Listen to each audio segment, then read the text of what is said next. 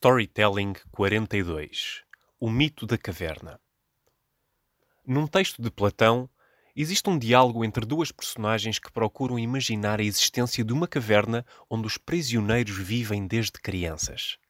Já adultos, mantinham-se de mãos amarradas e virados para uma parede.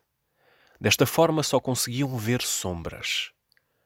As sombras eram projetadas pela luz de uma fogueira que estava atrás da parede onde homens se encontravam acorrentados. Algumas pessoas iam passando em frente à fogueira e faziam gestos enquanto carregavam objetos, formando sombras que, de uma forma distorcida, passaram a constituir o mundo destes homens. A parede daquela caverna, aquelas sombras e os ecos dos sons que as pessoas produziam era o mundo que o grupo de prisioneiros conseguia ver e ouvir.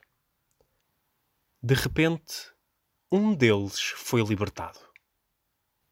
Andando pela caverna, percebe que existiam pessoas e uma fogueira que projetava as sombras que todos pensavam ser a verdade do mundo deles.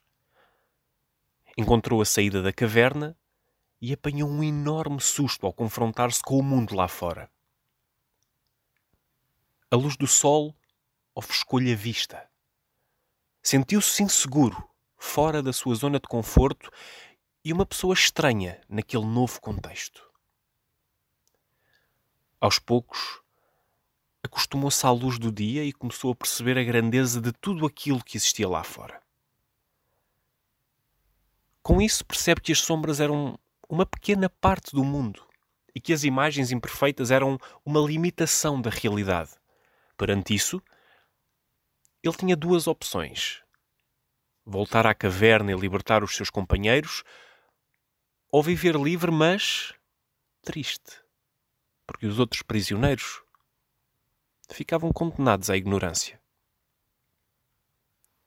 Por amor aos companheiros, considera a primeira opção para os libertar. Mas, pensando melhor, receia que a escuridão da caverna o faça ficar cego por momentos. E que os outros o recebam como um louco e incapaz de se adaptar à realidade que eles pensavam ser a única e verdadeira, a realidade das sombras.